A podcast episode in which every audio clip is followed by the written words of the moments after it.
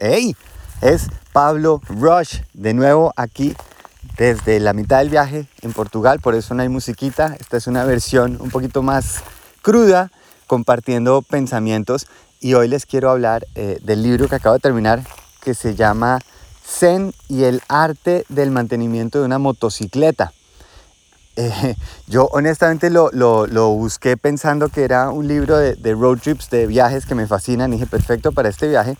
Y resultó ser que es considerado por muchos como uno de los libros filosóficos más leídos de la historia, porque fue por un autor eh, que lo publicó en los años 70, que además era profesor de filosofía e incluso sufrió de esquizofrenia y escribió este libro mientras viajaba por Estados Unidos en su moto con su hijo Chris eh, y va contando acerca de cómo fue esa etapa en que tenía esa esquizofrenia y esa búsqueda que él estaba buscando. El, el, libro es increíble, es uno de los más leídos porque pues, fue este éxito en los 70 y se vendieron millones de copias y pues, obviamente para un libro de filosofía eso es un éxito rotundo y absoluto.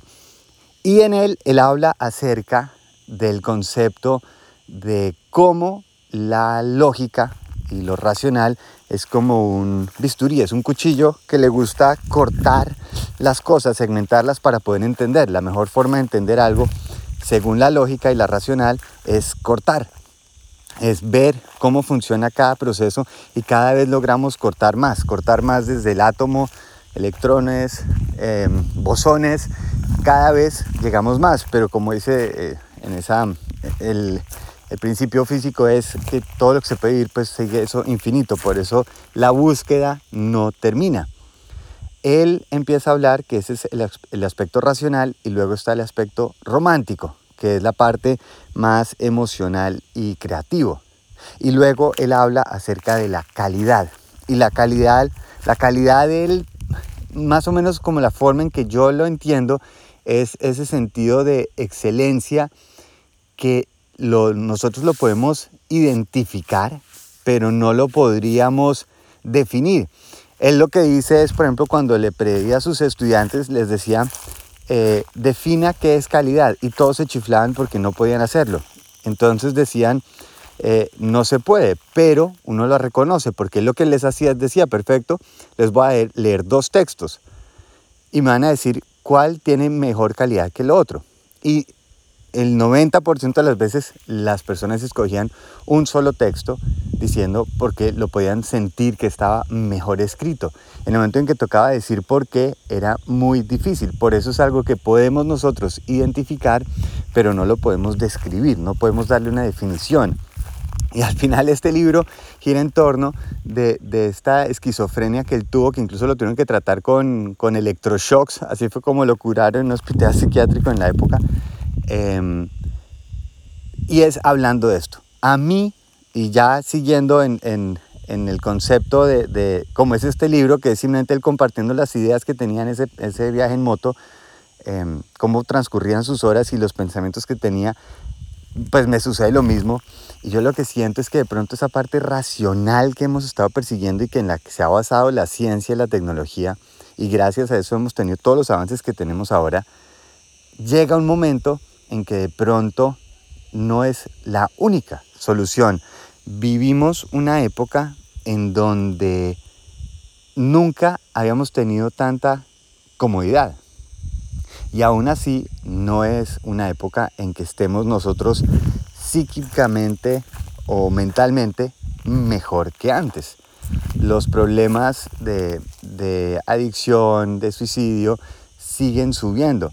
Entonces, mientras más comodidad y entretenimiento tenemos, que es lo que ha salido de esta tecnología, nosotros como personas no nos estamos em, sintiendo mejor.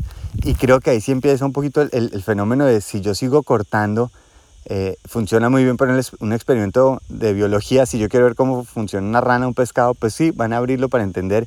Pero si yo quiero entender a una persona, lo mejor es no usar el bisturí con esa persona.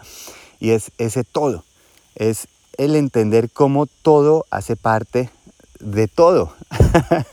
acá es donde se vuelve esto un runt, que es lo que dice Seth Godin, que es como uno charlar y compartir ideas sin tener como un norte definido.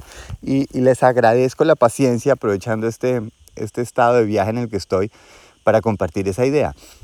¿Qué pasa si aparte, imagínense un, un triángulo, entonces en las dos, en, en las dos puntas de, de, la base, en un lado tenemos la, la, racionalidad y en el otro la emoción, eh, y arriba lo que mantiene ese balance es el todo, y el todo yo lo puedo definir en el cómo interactuamos unos con otros, como los pulmones, la forma en que yo respiro, mitad de mis pulmones está por dentro, la otra mitad son los árboles porque están, eh, estamos intercambiando pues dióxido de carbono y oxígeno, eh, la forma en que hay simbiosis, hay todo lo que existe en el planeta es una función del todo, estamos conectados y en algún momento hemos perdido eso por estar cortando tanto, la, la, lógica nos ha hecho cortar tanto que tal vez hemos cortado un poquito esa conexión con el todo, el alejarnos un poquito, no tanto verlo tan de cerca, sino un poco más de lejos. Ese es eh, el tema que está ahorita girando por mi cabeza eh, para ver qué es lo que nos está fallando, por qué esta comodidad y esta necesidad de entretenimiento no nos está haciendo bien. En, en la mitad de la pandemia, Neil deGrasse Tyson, que es un astrofísico, decía, eh, la forma en que se trató la pandemia era como decir que en una piscina hay una zona para hacer pipí. y, y, estoy de acuerdo, estamos en un proceso en que vemos tan chiquito que no vemos el macro, que estamos todos conectados. Y si viéramos un poquito más de lejos, algo puede empezar a suceder. Pero eso es. esa, es mi versión de, de que también es lo que habla el autor del, libro.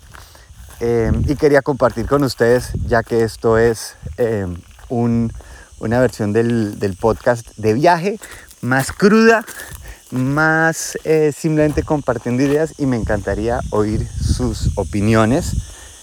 Em, nada, muchísimas gracias por su paciencia y por estar aquí.